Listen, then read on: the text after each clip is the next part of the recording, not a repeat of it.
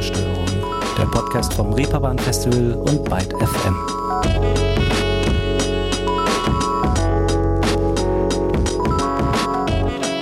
Einen wunderschönen Tag zusammen und willkommen bei einer neuen Ausgabe Ruhestörung hier am Ende diesen Februars. Und hatten wir vor drei Wochen noch düsteren neue, neue deutsche Welle-Sound von Steintor Herrenchor, danach den sektgetränkten Pop von Future Bay und letzte Woche trilingualen Rap aus Berlin von Baby Joy hier zum Thema, machen wir heute abermals einen steilen musikalischen Drift und landen bei Musik, die sich ja, wenn man denn müsste, wohl am ehesten in der intimeren Singer-Songwriter-Atmosphäre verorten ließe. Wobei das natürlich auch wieder nur ein Stempel ist, der dem weitaus facettenreicheren Schaffen des Acts, den ich euch heute hier vorstellen möchte, nur bedingt gerecht wird. Und das ist Shitney Beers. Als wir bei, DFM Anfang des Jahres mal bei Instagram rumgefragt haben, welche NewcomerInnen wir denn so auf dem Radar für 2023 haben sollten, fiel unter anderem auch der Name Shitney Beers in den Kommentarspalten. Allerdings mit dem etwas unsicheren Zusatz, ob man diesen Namen tatsächlich noch unter Newcomerin verbuchen könne. Naja, und dieser Gedanke hat durchaus seine Berechtigung, kann man schon sagen, denn auch wenn Maxi Haug, so Shitney Beers bürgerlicher Name, sicherlich noch nicht irgendwelche Arenen füllt oder in Heavy Rotation bei keine Ahnung, Antenne XYZ gespielt wird, so liegen immerhin schon zwei Alben vor, mehrere Supportshows namhafter Bands wie Sleaford Mods, Fjord oder Die Nerven und nun sogar eine eigene Headliner-Tour, die justamente gerade eben sozusagen Ende Februar gestartet ist. Das ist ja schon einiges, will ich mal meinen. Aber kommt im Endeffekt halt einfach darauf an, wie man den Begriff Newcomer N für sich auslegt. Ist ja auch ziemlich schnuppe.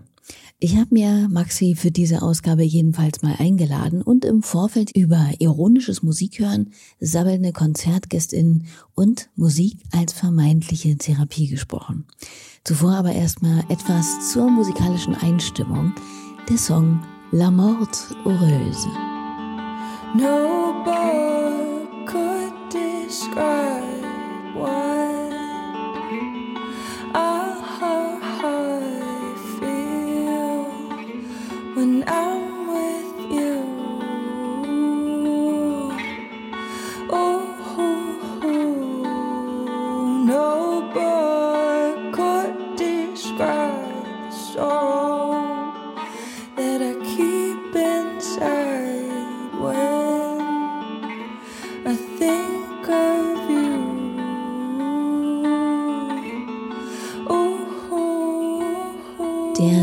glückliche Tod, vielleicht benannt nach dem ersten Roman des französischen Schriftstellers und Philosophen Albert Camus, würde jedenfalls insofern passen, als dass das Stück auch auf dem 2021 erschienenen ersten Album von Sidney Beers zu finden ist, das da den knalligen Titel Welcome to Miami trägt.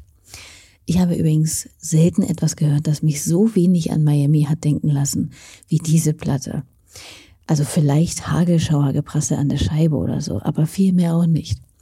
Das ist aber auch ein bisschen Programm bei Maxi. Das durchaus humorvolle, wenngleich doch irgendwie stets hintersinnige Spiel mit Erwartungshaltung.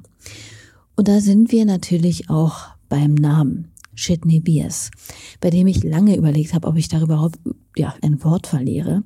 Schließlich ist er Gegenstand fast jeden Artikels und jeden Interviews, das Maxi bisher geführt hat. Aber vielleicht nur so viel.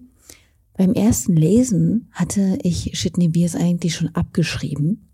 Das letzte Mal hatte ich das, glaube ich, bei Vomitit. Diesen Namen konnte ich irgendwie auch nichts als unangenehme Assoziation abgewinnen.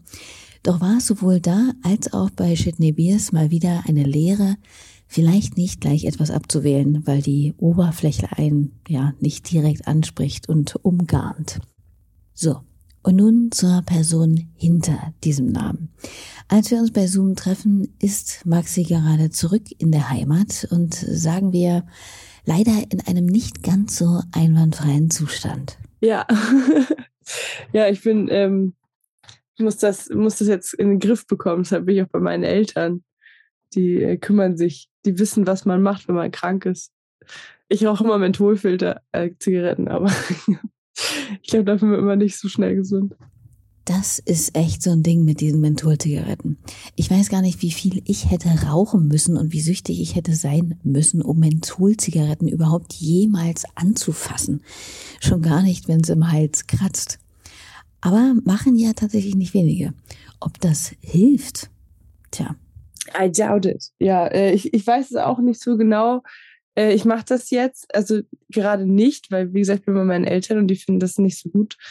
Ähm, die waren schon stolz auf mich, dass ich gestern zum Beispiel nur drei Zigaretten geraucht habe. Ja. Ich habe heute noch gar keine Zigarette geraucht. Aber dafür habe ich äh, heißen äh, Apfelessig mit Honig getrunken. Ganz viel. Kannte ich auch noch nicht und äh, bin mir ehrlicherweise aber auch nicht sicher, ob ich das unbedingt kennenlernen möchte. Aber wenn es hilft, bitte sehr. Und es wäre schon auch gut, wenn es helfen würde, denn wie ich eingangs schon meinte, steht Maxi die erste große Headliner-Tour bevor. Mal abgesehen von dem angeschlagenen gesundheitlichen Zustand, wie ist es denn um die Vorfreude oder ja, vielleicht auch Panik dahingehend bestellt? Äh, ich, ich, bin schon, ich bin schon sehr äh, on edge, wenn ich ehrlich bin.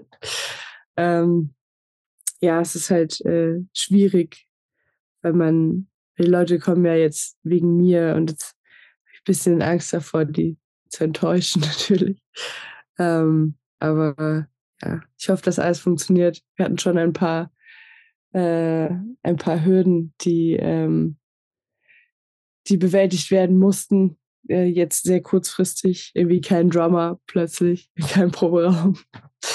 äh, ja, aber das haben wir alles, haben wir alles geregelt. Es darf nichts mehr passieren sonst ähnelt mein Leben zu sehr das äh, von Candide. Das wollen wir nicht. Auch hier wieder ein literarischer kleiner Sidekick. Wenn ich mich nicht irre, Candide ist der einfache Held in einem ziemlich satirischen, ich würde auch sagen pessimistischen Roman des französischen Philosophen Voltaire, der 1759 erschien und sich gegen eine positive, beschönigte Weltanschauung aussprach. Das habe ich natürlich alles aus dem Kopf gewusst. Und das nun mal als kleiner Löwenzahn-Bildungsanteil dieses Formats hier. Auf jeden Fall hoffen wir mal, dass die Tour für Maxi weitaus besser läuft derzeit, denn sie erstreckt sich auch einfach über eine verdammt lange Zeit, bis in den Mai hinein. Doch auch wenn die Vorzeichen jetzt nicht so rosig waren, kann ich mir schon vorstellen, dass es doch aber eigentlich toll ist, eben nicht nur als Beiwerk zum Hauptakt, also als Support unterwegs zu sein, sondern eben als Grund für die kommenden und mit einer Band sogar im Rücken. Da muss auch das Gefühl eigentlich auch nochmal sicherer sein, als da Solose im Rampenlicht zu stehen. Woher dann also diese Angst? Äh, ja, es ist eine Mischung aus allem. Also ich habe äh, vor allem Angst, dass, dass äh, dadurch, dass ich ja jetzt halt mit Band spiele, auch, dass viele das irgendwie dann doof finden. Ähm, weil ich ja sonst, also ich meine, gut, jetzt auf dem letzten Album hatte ich halt ein paar, ein paar Banger mit Band, aber sonst halt eher ohne. Ähm, und ich habe auch, äh, natürlich habe ich auch total Schiss davor, dass einfach keine Leute kommen. Ähm, weil ich ja jetzt doch nicht äh, so groß bin. Irgendwie, dass es viele Leute auch nicht mitbekommen, vielleicht, oder dass äh, Leute auch von dem Namen abgeschreckt sind, gerade die mich halt nicht kennen, was halt natürlich meine Schuld ist, weil ich mir den Namen ja selber und sehr bewusst auch gegeben. Ähm, aber ja, äh, ja, es sind, es sind überwiegend eigentlich negative Gefühle der Tour gegenüber. Ähm, ja, einfach, ich glaube, so Angst zu versagen, aber ich versuche das nicht zu sehr an mich ranzulassen besser ist. Und wie gesagt, nun sind da ja auch noch andere Leute neuerdings mit auf der Bühne, die da vielleicht etwas von der Aufregung und dem komischen Gefühl abfedern. Ja, das stimmt. Weil sonst halt auch so, äh, was, was zum Beispiel Fehler machen angeht oder so, äh, ist, finde ich, äh, mit, mit Band irgendwie verzeihlicher oder also lässlicher auf jeden Fall ähm, auf der Bühne, als wenn man alleine ist. Weil dann äh, ist man natürlich alleine verantwortlich dafür, dass es halt scheiße klingt oder ähm, man hört es halt auch so direkt und wenn man halt als Band sich da eine Person verspielt, dann es, dann hört man das oft auch gar nicht so doll raus. Nee, ist ja auch alles bedeutend dichter und lauter, so wie hier bei dem Song Han Solo.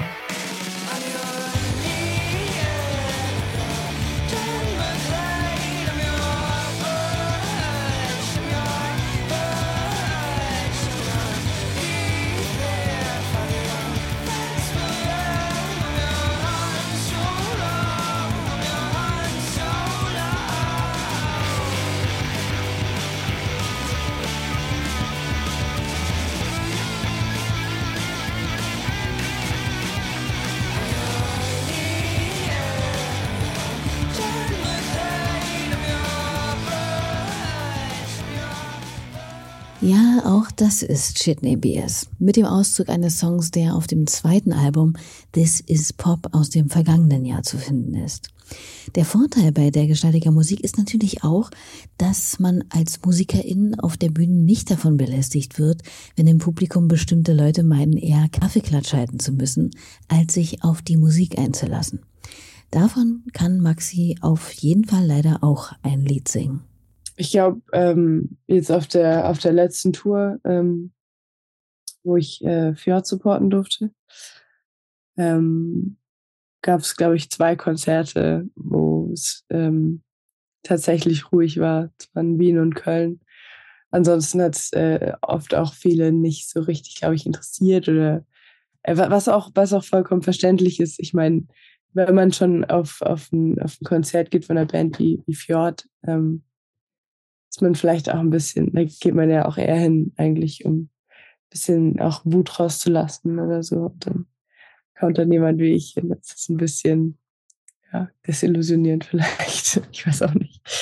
Ähm, aber da war es auf jeden Fall schwierig äh, mit, den, mit den Leuten oder wenn es, gerade wenn es größere Bands sind, ähm, also wie zum Beispiel Fjord oder, oder auch äh, bei, bei Sleaford Mods, äh, da war es auch, da haben auch viele Leute nicht zugehört. Aber da war es mir egal, aber da war ich auch richtig betrunken. Weil ich so nervös war. Kann ich mir ja nur mittelmäßig gut vorstellen, sowas. Also nicht, wie man sich vor Aufregung einen reinstellt, sondern wie man auf einem Konzert nicht einfach, zumindest während der Songs, auf Unterhaltung verzichten kann, die man auch gut und gern einfach in der Kneipe führen könnte, wenn man den Drang danach hat. Ja, auch wenn es einen nicht interessiert, ist einfach eine Sache von Achtung und Respekt, sagt Moody. Wäre jedenfalls ein ziemlicher Horror für mich, auf einer Bühne zu stehen, meine Herzstücke da vorzutragen und zu merken, wie sich die Leute über irgendetwas völlig anderes unterhalten. Genauso furchtbar wie die Vorstellung übrigens als Comedian auf einer Bühne stehen zu müssen und dann wiederum nach jedem Spruch Totenstille ausgesetzt zu sein. In anderen Interviews, deswegen komme ich drauf, habe ich gelesen, dass Maxi sich das allerdings schon besser vorstellen kann. Stand-up-Comedian. Hm. Aber ist das ernst gemeint? Naja, ich kann mir das ja auch nicht so wirklich vor. Ich meine, ich mache das ja eh schon. Ich meine, ich bin ganz ehrlich, ich bin ein Witz. So, äh, Leute lachen gern und ähm, von daher ist mir, glaube ich, ist ist mir, glaube ich, lieber, wenn zum Beispiel, also äh, es wäre mir lieber, wenn ich jetzt, wenn ich tatsächlich in die Stand-up-Comedy-Richtung gehen würde. Ähm, und es gefällt den Leuten nicht, als äh, dass ich da wirklich dastehe und wie du schon gesagt hast, mich nackig mache, so einen Seelenstriptease mache und äh, die Leute unterhalten sich und gähnen oder so. Ähm, aber ich will das niemandem antun. Also das, das mit der Comedy-Karriere, das war nur ein Witz, ähm, den, ich, den ich gerne und oft mache. Aber äh, nee, ich glaube, das, das wäre richtig schlimm für alle anderen. Also nicht für mich, aber für alle anderen. Okay, hätten wir damit also auch mal aufgeräumt. Aber dass Humor dennoch eine gewisse Rolle in Maxis Leben spielt, ist definitiv dennoch nicht von der Hand zu weisen. Vor allem die Ironie. Das ist natürlich eine Typsache, aber wenn man gern vieles, vor allem sich selbst ironisch kommentiert, dann weist das ja meiner Meinung nach ja schon auch gern mal darauf hin, dass man sich somit eigentlich nur versucht, weniger verletzbar zu machen. Ist halt ein guter Schild, so ein Ironie-Ding.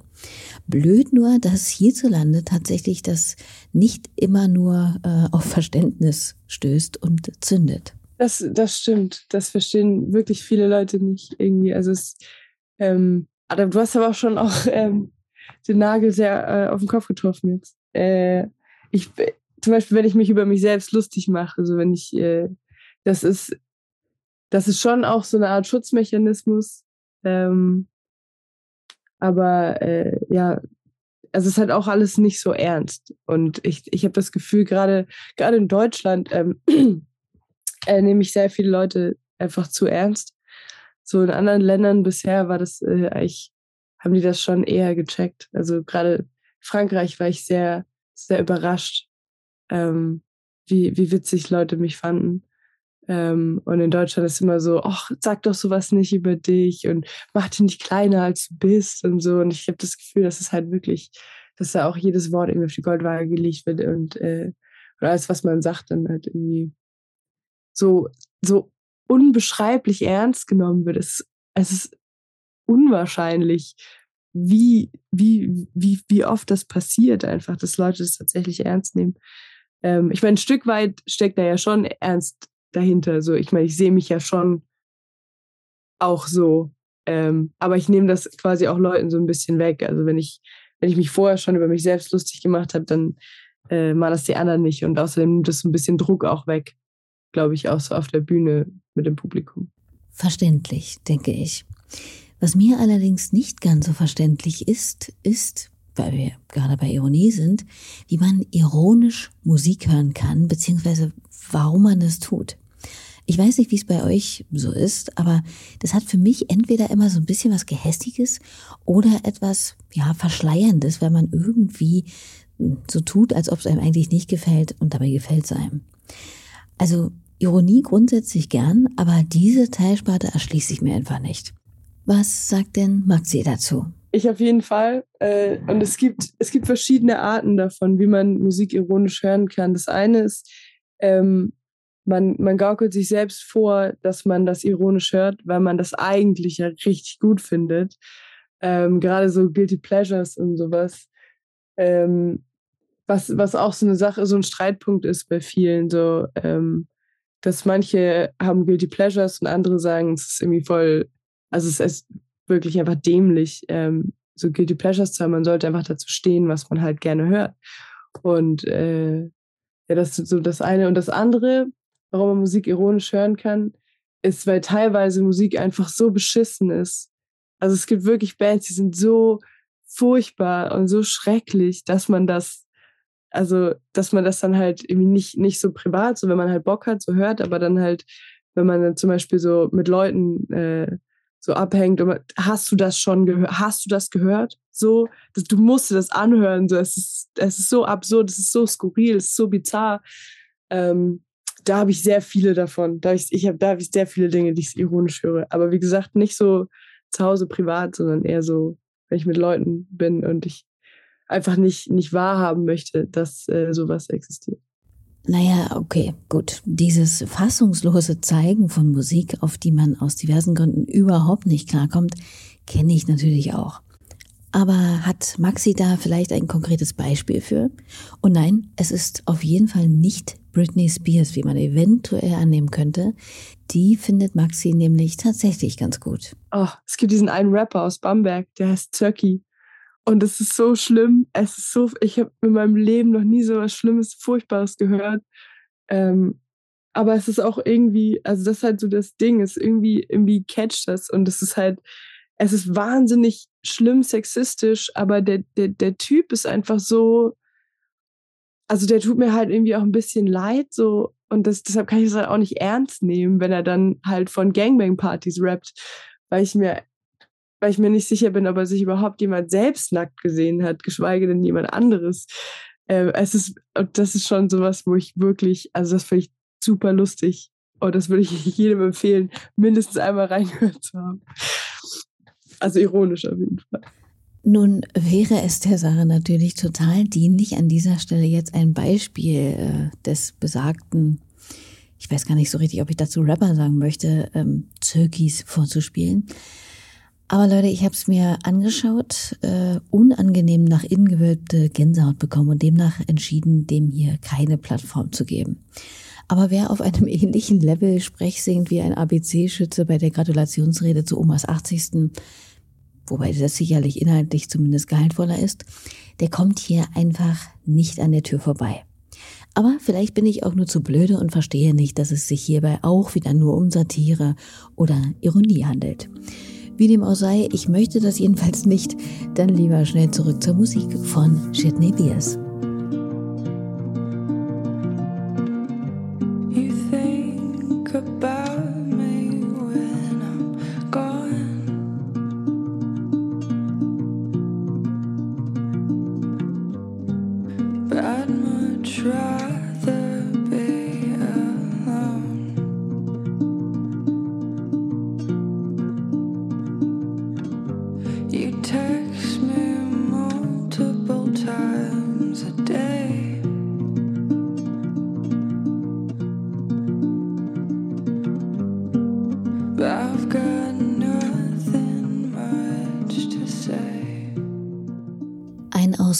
Dem Song Long Distance. Kommen wir nun aber mal zu Maxis musikalischem Werdegang. Wenn ihr regelmäßig einschaltet, wisst ihr, wir haben hier gerade so ein kleines Blockflötending mit meinen GästInnen hier am Laufen. War das auch Maxis Einstieg in die Welt der Musik oder ist sie davor verschont geblieben? Äh, ich wurde zwar nicht verschont, aber ähm, also bei mir jetzt mit, mit Klavier angefangen. Also mein, mein Papa hat auch, Papa wollte, wollte früher äh, Musiker werden, aber es hat nicht so gut geklappt. aber er ist äh, auch ein sehr, sehr musikalischer äh, Mensch und ihm war das halt auch schon damals äh, wahnsinnig wichtig, dass wir, also ich habe noch einen kleinen Bruder, ähm, dass wir halt irgendwie so eine musikalische ähm, Erziehung haben oder wenigstens irgendwie in gewisser Weise da so gebildet werden. Äh, genau, und dann habe ich angefangen, Klavier zu spielen und das mit der Blockflöte kam erst später. Ähm, das kam dann durch die Schule, weil da mussten wir das dann, in der fünften Klasse mussten wir dann äh, alle Blockflöte spielen. Ich war auch gar nicht so schlecht, tatsächlich. Ich war ähm, überrascht, also ich war von mir selbst überrascht, wie gut ich war. ähm, aber, also ich war jetzt auch nicht gut. Aber ich war auf jeden Fall einfach so Durchschnitt, auf jeden Fall. Aber äh, das habe ich auch, also es war nur in der fünften Klasse Blockflöte und danach nicht mehr. Und welche Musik hat Maxi so in der Kindheit oder Jugend umgeben? Was lief so im Hause Haug? Ja, das ist äh, schwierig, weil ähm, oft meine Mutter, dadurch, dass äh, mein Bruder nicht kleine Pisserkinder war, Entschuldigung, jetzt keine, ähm, wir waren halt kleine Rab Rabauken. äh, ja, wir waren halt kleine Rabauken und ich glaube, meine Mutter hatte äh, mit dem ganzen Lärm, den wir gemacht haben, dann irgendwie auch oftmals keine Lust mehr, irgendwas anderes zu hören. So. Ähm, mein Vater war nicht so oft zu Hause, aber wenn, dann lief halt meistens irgendwie Klassik oder Jazz und im Auto dann, im Auto dann nice, so 90er Pop-Sachen, viel REM. Bei uns wurde viel REM im Auto gehört auf jeden Fall und ähm, äh, ja, Susan Vega, Goo Dolls, so 80er, 90er Pop-Sachen. Herbert Grönemeyer, viel, mein Papa, Herbert Grönemeyer, das haben wir viel gehört. Das haben wir sehr viel gehört, ja. Ja. Das war so, das war so das viel Pink Floyd auch, Beatles. Ähm. Okay, jetzt fallen mir noch mehr, jetzt fallen mir sogar noch mehr Sachen ein, die wir so gehört haben. Mein Papa riesengroßer CCR-Fan. Bei uns lief richtig viel CCR auch. Ähm, ja, so die Sparte. So, das lief bei uns zu Hause. Ja, CCR und Pink Floyd haben auch bei mir ein paar Spuren hinterlassen. Und wohin ging dann aber die erste eigene Reise irgendwann? Was war Musik, die Maxi so erstmal richtig für sich selbst entdeckt hat? Hm. Ich glaube, das war, boah, also das, das früheste, an das ich mich erinnern kann, war, glaube ich, Evanescence. Ja, das fand ich, das fand ich so krass, weil sie halt, also Amy Lee halt einfach eine krasse krasse Stimme auch hat und super hübsch ist und so. Die ist so, oh.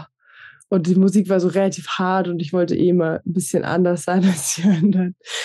Ähm, ja, und dann, und dann irgendwie, also von, von dieser ganz schlimmen Nu Metal Sache äh, bin ich dann so in den, in den, in den Punkrock gerutscht und, äh, und, und Emo und Screamo und sowas und ähm, ja, das sind auch noch Sachen, die ich halt bis heute halt höre. Und ich, das war dann, ich glaube, so, so, ja, so das mit 14, 15, so Punkrock, Distillers. Ja. Ein durchaus nachvollziehbarer musikalischer Pfad, finde ich.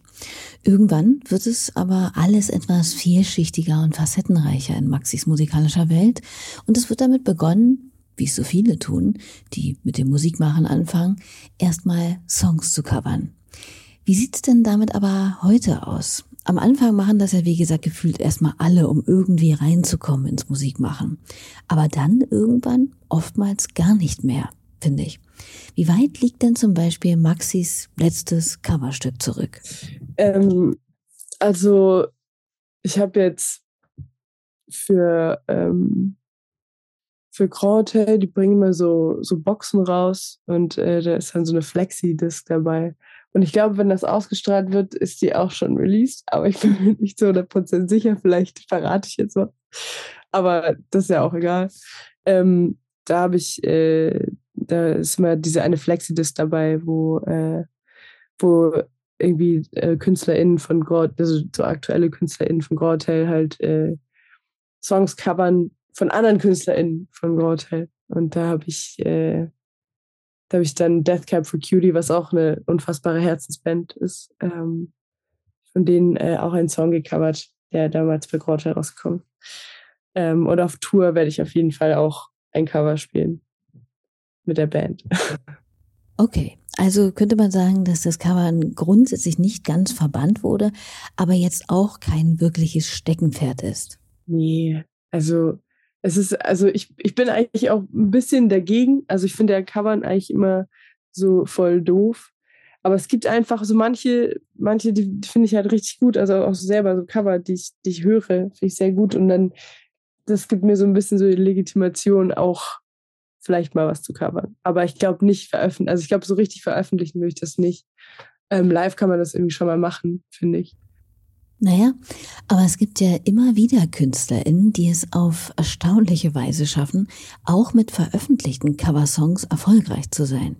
Beziehungsweise es vielleicht sogar so drauf zu haben, dass man für die Songs gefeiert wird, als wären es die eigenen, weil die Originale entweder ja kein Mensch kennt oder sie aber so entfremdet respektive sich zu eigen gemacht worden, dass da kaum noch etwas wiedererkannt werden kann. Ein Meister darin war für mich auf jeden Fall zum Beispiel Johnny Cash. Man denke nur an Hurt.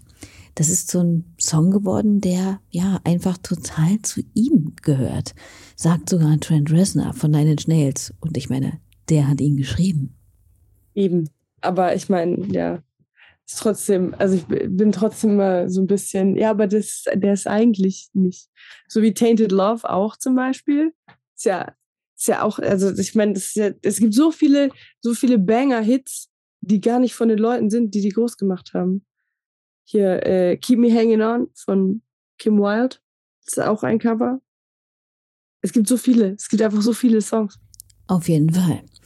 Den Vorwurf erspart sich Maxi jedenfalls, denn bei Shitney Beers stammt alles soweit aus eigener Feder. Doch es ist ja schon auch eine Mutleistung, sich irgendwann von guten Songs anderer Bands zu trennen und sich mit den eigenen nach draußen zu wagen. Das war für Maxi anfänglich auch alles andere als leicht. Ich habe mal gefragt, was denn letztlich den Anstoß gegeben hat, sich diesem kleinen Wagnis trotz aller Zweifel und Unsicherheiten doch zu stellen. Ich, also ich weiß es tatsächlich gar nicht mehr. Also ich weiß nur, dass irgendwie so von zu Hause ausziehen was, was äh, so mich, das hat mich schon aus meiner Komfortzone halt rausgeholt, natürlich, obviously. Äh, und da habe ich halt auch angefangen, dann öfter halt meine eigenen Songs. Ich hatte schon welche geschrieben, aber es war mir halt immer sehr unangenehm. Ich wollte die auch nicht wirklich präsentieren und dann äh, so weg von der Familie sein, weg von meinem sozialen Umfeld sein, niemand kennen und das war schon so ein, so ein Punkt, wo ich dann gesagt habe, okay, ich fange jetzt an, meine eigenen Songs zu spielen. Aber ich habe immer nur so einen pro Set. Also, man weiß ja nie, wie diese ankommen. Aber das hat sich dann eigentlich äh, sehr gut bewahrt und ähm, ja, und dann irgendwann war es mir auch einfach zu doof, weiterhin zu covern, weil ich halt gesagt habe, ey, ich mache das ja nicht zum Spaß. So, ich mache das ja, ähm, ich meine, ich mache klar mache ich das für mich, aber äh, es kamen halt auch immer wieder Leute, die meinten so, ey, so, du sprichst mir aus der Seele und das, das bedeutet mir so viel und ich finde es, ich finde es richtig schön auch zu sehen, dass man halt, dass ich halt nicht alleine bin. So, und dass dann halt auch andere Leute, die auch gedacht haben, sie wären alleine, nicht alleine sind. Your skin tastes like the ocean,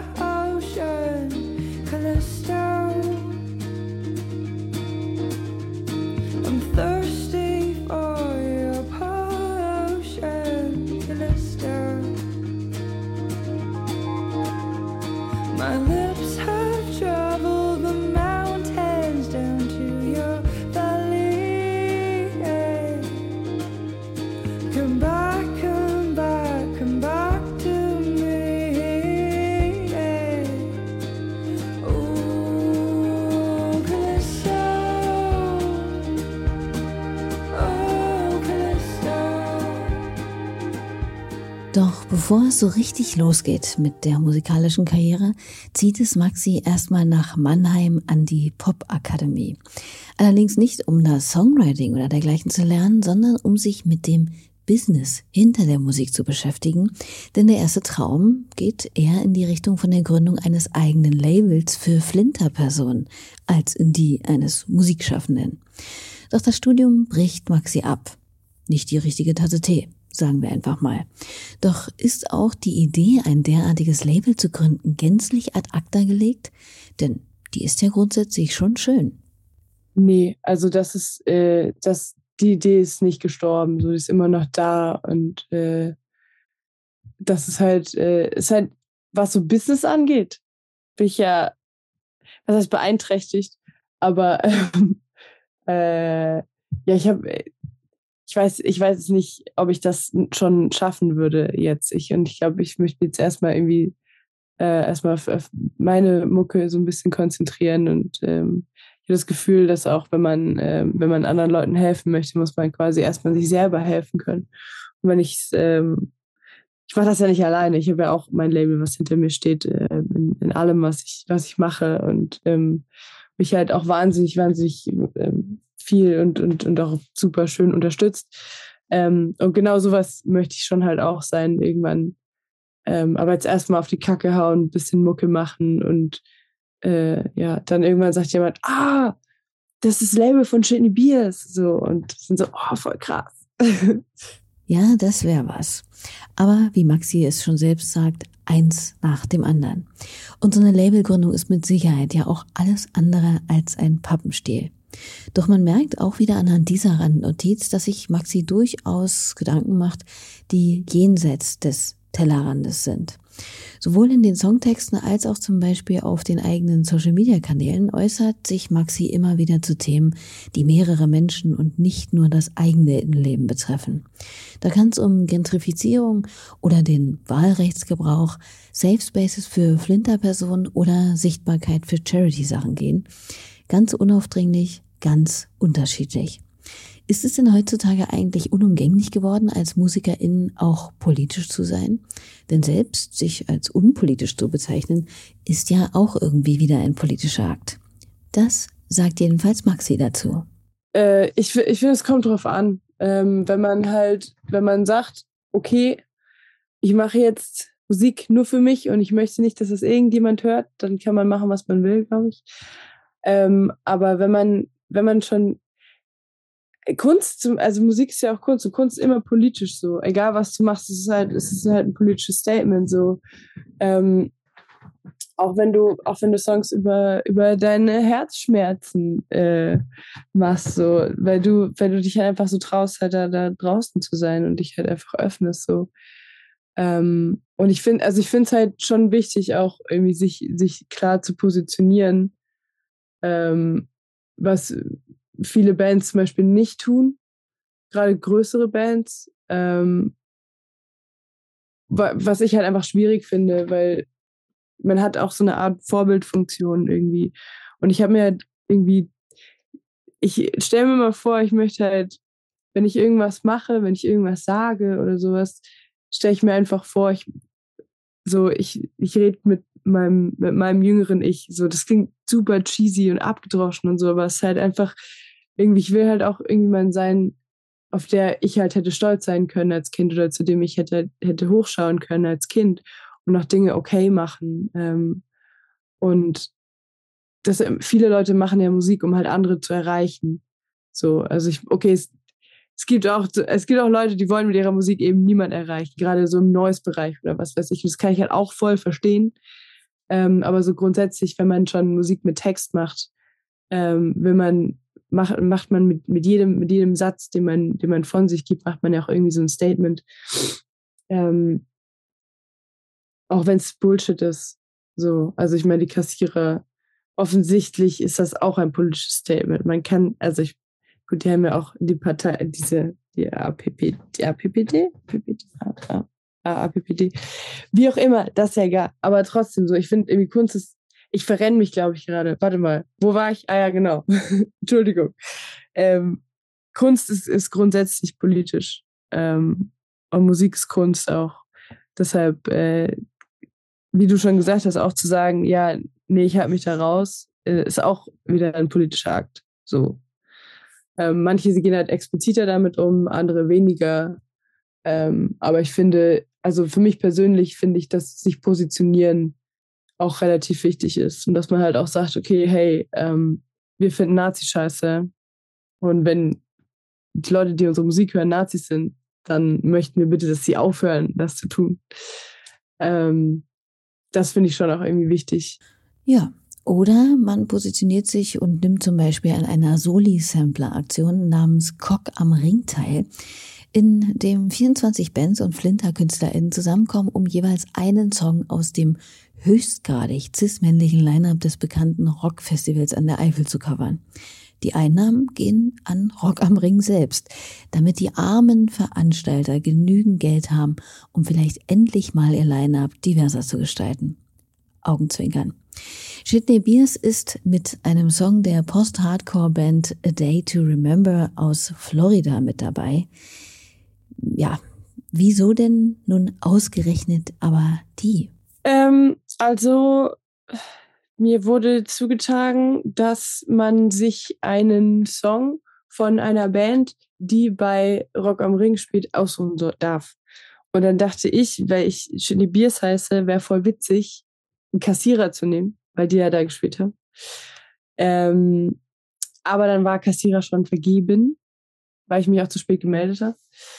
Äh, also musste ja was anderes nehmen und äh, ja, dann, also viel war schon auch weg. Und Distillers konnte ich nicht nehmen, weil da ist ja Brody Dell dabei und die ist ja auch eine Flitter-Person. Also wäre das vielleicht ein bisschen kontraproduktiv gewesen. Und dann habe ich mich für A Day to Remember entschieden, weil I69, die gehen gar nicht. Der, so die Texte über Gewalt an Frauen, so, das ist schon richtig heftig. Ähm, und in dem Song von, äh, von A Day to Remember, da wird auch Gewalt an Frauen angesprochen. Also über Gewalt, also das, das wird schon explizit auch gesagt, ähm, I'll rip that scandalous bitch in two. Ähm, und deshalb habe ich den halt gewählt, weil er nicht so krass explizit ist, wie jetzt halt zum Beispiel The Fastest Way to Girl's Heart is Through a Ribcage von I69. Ähm, und ja, habe dann da diese expliziten Sachen rausgelassen einfach, weil man kann auch einen Song über jemand, der einen verarscht hat, schreiben, ohne so krass aggressiv zu werden dabei. Ja.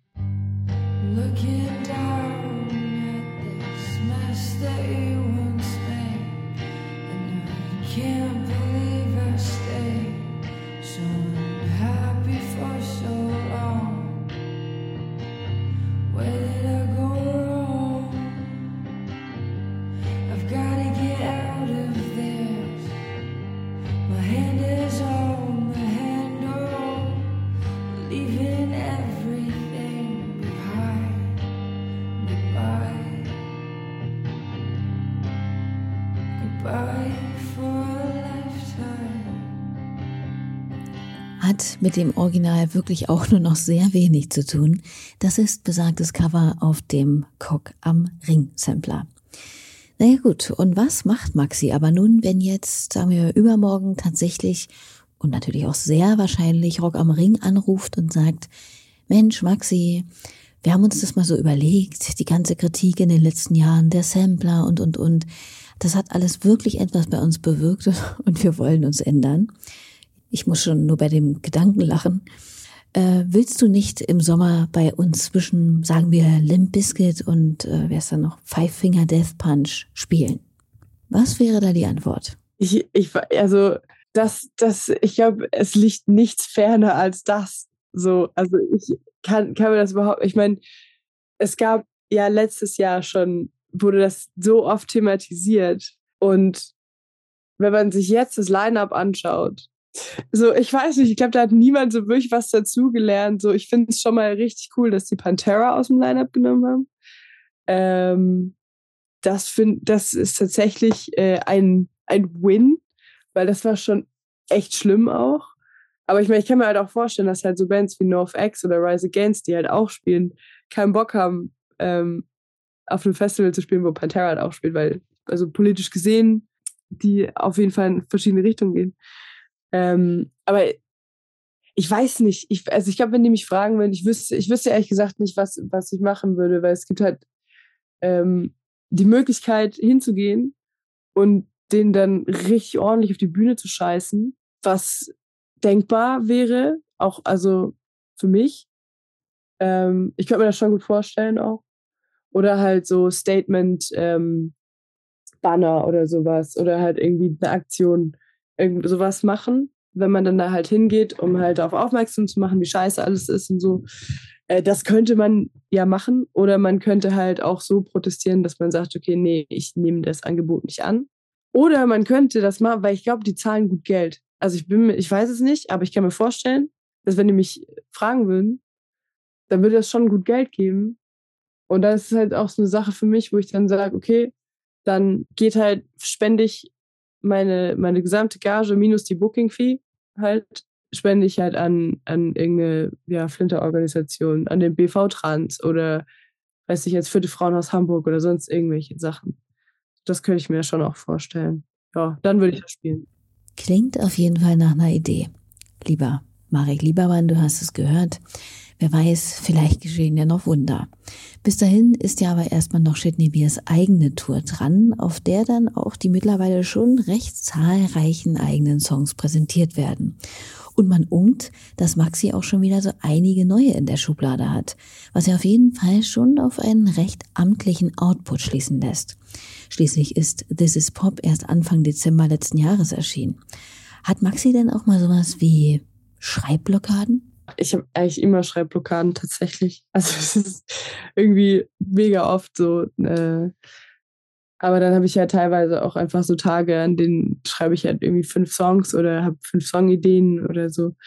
Oder mehr. Oder auch weniger. Manchmal auch nur zwei. Aber oder auch nur eine. So. Ähm, äh, aber ich habe sehr oft Schreibblockade und äh, auch Spielblockade, wo ich dann halt einen, einen Lick oder so einen Riff dann einfach stundenlang einfach nur dieses eine Ding spielen. Ich komme einfach nicht weiter. So. Ähm, aber auch, also ja, auch dieses so schlecht drauf sein, auch immer gut. Also ich, äh, John Brennan von Negative Approach hat das, hat das mal gesagt, dass er, ähm, er, ist, er ist auch Koch und ähm, er hatte in so einer Doku hat er auch gesagt, er, er macht den Job immer noch, äh, weil es ihn weil wenn er den Job weitermacht, dann, dann bleibt er wütend und er braucht diese Wut äh, quasi, um, äh, um mehr Songs zu schreiben und um Punkmusik zu machen. Ähm, ja, ich bin auch viel wütend und viel traurig und äh, kann dann da auch sehr gut Dinge halt auch abschließen, weil ich Mucke mache. Aber manchmal ist es auch sehr, sehr schwer, ähm, überhaupt was irgendwas in Worte zu fassen oder halt dass halt eine Melodie auch irgendwas gerecht wird, was man gerade so durchlebt. Und bei manchen Dingen braucht man auch erstmal eine Weile, bis man darüber überhaupt schreiben kann. So, also es ist nicht so, dass irgendwas Schlimmes passiert und ich mich direkt hinsetze und dann einen Song darüber schreibe. So. Das passiert meistens nicht. Ist ja vielleicht auch manchmal besser so.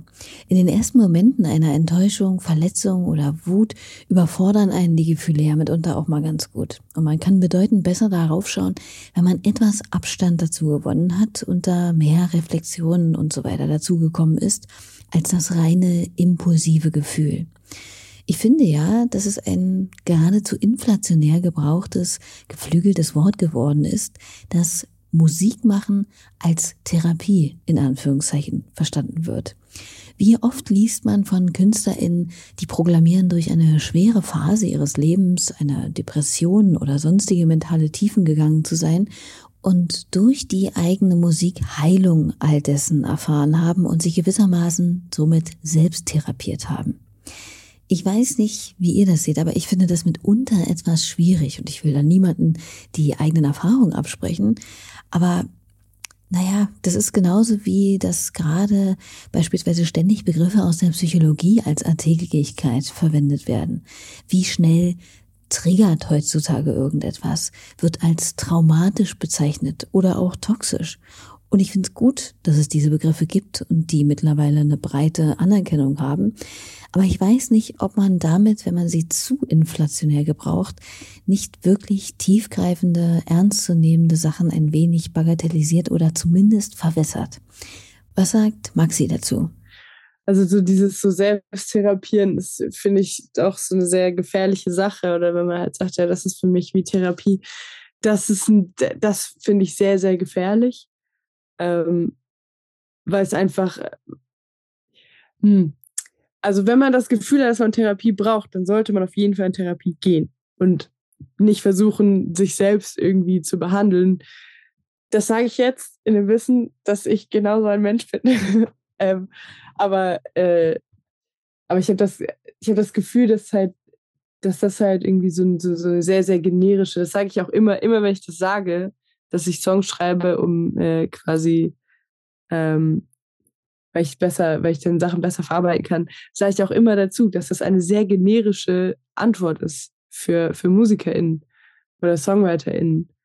Ähm, es, es ist ein Stück weit ist es halt auch einfach so, weil ich habe, also ich habe auch selber so das Gefühl, dass wenn es halt so Sachen gibt ähm, und ich schreibe dann einen Song darüber, dann kann ich halt damit besser abschließen. Das heißt nicht, dass ich das vollkommen verarbeitet habe und das nicht, das heißt nicht, dass ich jetzt ein geiles Leben führe, deshalb, weil ich jetzt einen Song darüber geschrieben habe und es ist so vorbei und es ist nicht mehr in meinem Kopf. Ähm, aber es hilft auf jeden Fall, äh, sich so zu fokussieren und ähm, halt auch so unnötige Dinge einfach so ein bisschen rauszustreichen und halt wirklich so das, die wichtigen Dinge halt zu sehen, Erfahrungen, die man gemacht hat zum Beispiel und was man halt daraus gelernt hat. Das allgemein mit Schreiben, so was man halt auch, also wenn man halt zum Beispiel Tagebuch schreibt oder so, man schreibt halt einfach drauf los und irgendwann ist, kriegt man so eine Erleuchtung, so, dann kriegt man so eine Erkenntnis irgendwie. Ähm, aber das hat nichts mit Therapie zu tun. So, also das ist schon, sind schon zwei verschiedene Dinge. So, deshalb ist es ist ein sehr ähm, gefährlicher, gefährlicher Satz zu sagen, dass es Therapie ist.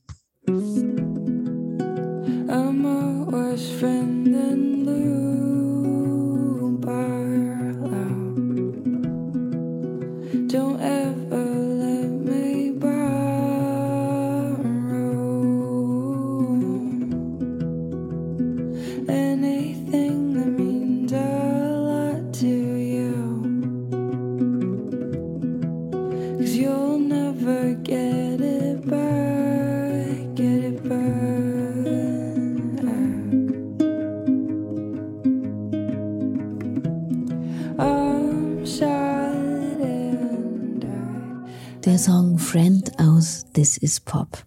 Der Track beginnt ja mit den Worten I'm a worse friend than Lou Barlow. Und da habe ich mich natürlich gefragt, warum eigentlich? Ist damit der Lou Barlow von Dinosaur Jr. gemeint? Und warum ist der denn bitte so ein bescheidener Freund? Ähm, er hat ja, er hat ja auch diese andere Band, Sabado. Und ähm, da gibt es einen Song, der heißt Not a Friend. Und da, äh, das, da fängt er an mit ähm, I'm not a good friend, I'm not a friend at all.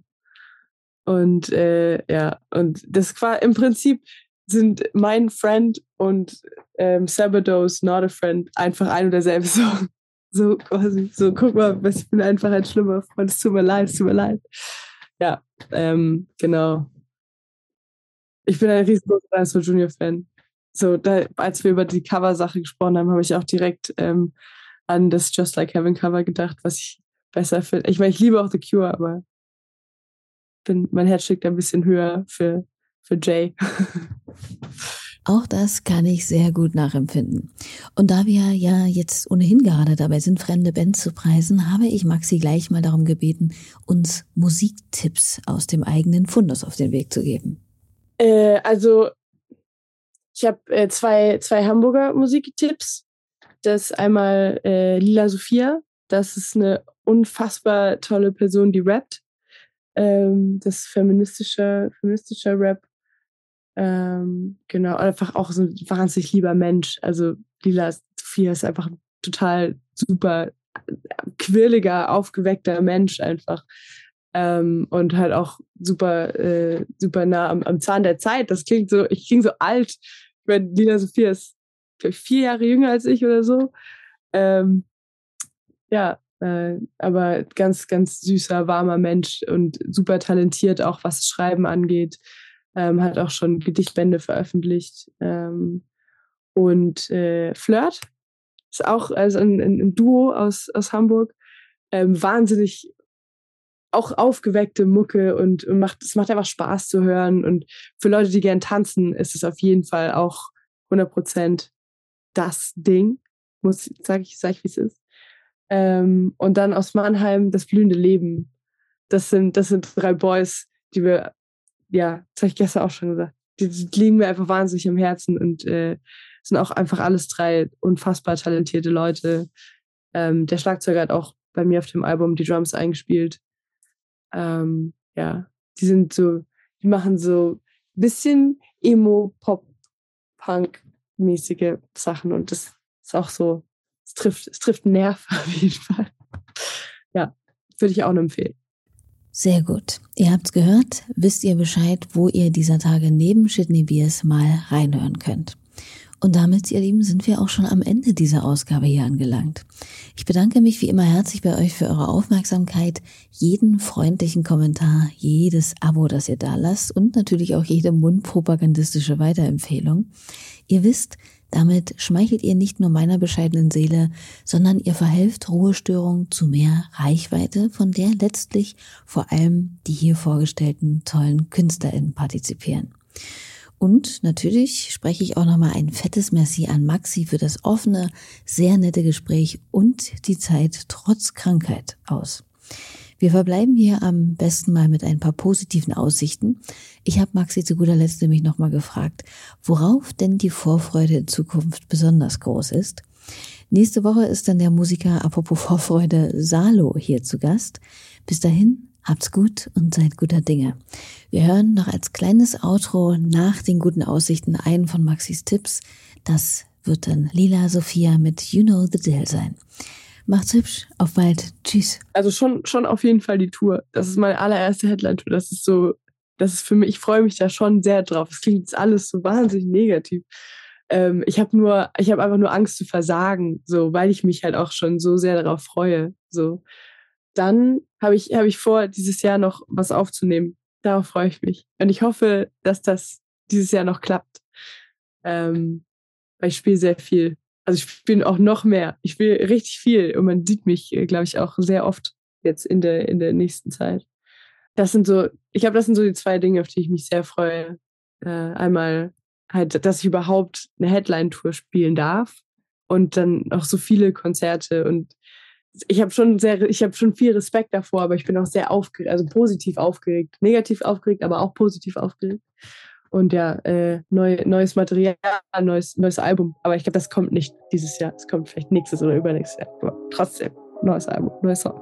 Ey, ganz ehrlich, ich kann's nicht mehr sehen. Dass Männer die Täter noch decken. Ganz ehrlich, ich kann's nicht verstehen. Wenn alles doch längst auch schon feststeht. Ey, Digga, muss mich nicht erklären und schuldet dir Zero Beweise. Ich zeig doch mal Loyalität und sei by the way einfach leise. Du machst einen auf Caring Supportive und willst die Details nur für dich. Doch wenn dir meine Story zu hart ist, dann glaubst du mir halt einfach nicht. Ich hab genug erlebt, ich hab genug erzählt, ich hab genug gesehen, war lang genug gelebt. But you know the deal, you know the deal, you know how it feels, you know what I preach. Doch geht's ja noch nicht, geht's um deine Lieben, wird sich verpisst, dann wird schon geschrieben. But you know the deal, you know the deal, you know how it feels, you know what I preach. Doch geht's ja noch nicht, geht's um deine Lieben, wird sich verpisst, dann wird schon geschrieben.